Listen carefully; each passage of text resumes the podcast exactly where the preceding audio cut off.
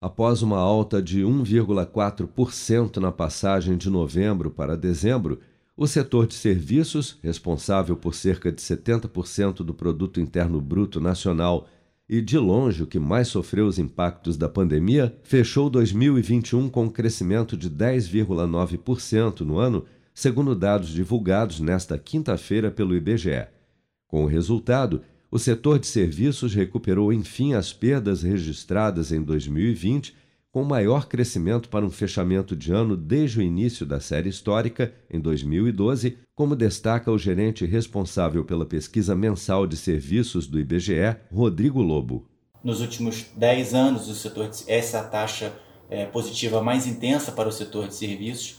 e apenas em 2012 e 2021, o setor de serviços avançou nos seus cinco setores de forma simultânea. No indicador acumulado em 12 meses, o setor de serviços mostrou também um crescimento de 10,9%, mantendo a trajetória ascendente iniciada em fevereiro de 21 e é, registrando com esse resultado de 10,9 a taxa mais intensa da série histórica iniciada para esse indicador em dezembro de 2012. No acumulado do ano, o destaque é para o segmento de transportes, serviços auxiliares aos transportes e correio, que registraram alta de 15,1%, seguido por informação e comunicação, que cresceu 9,4% no ano passado.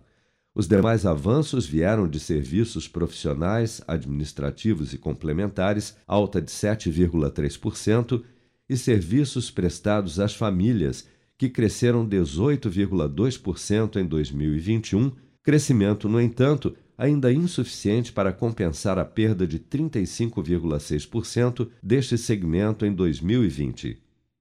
Com produção de Bárbara Couto, de Brasília, Flávio Carpes.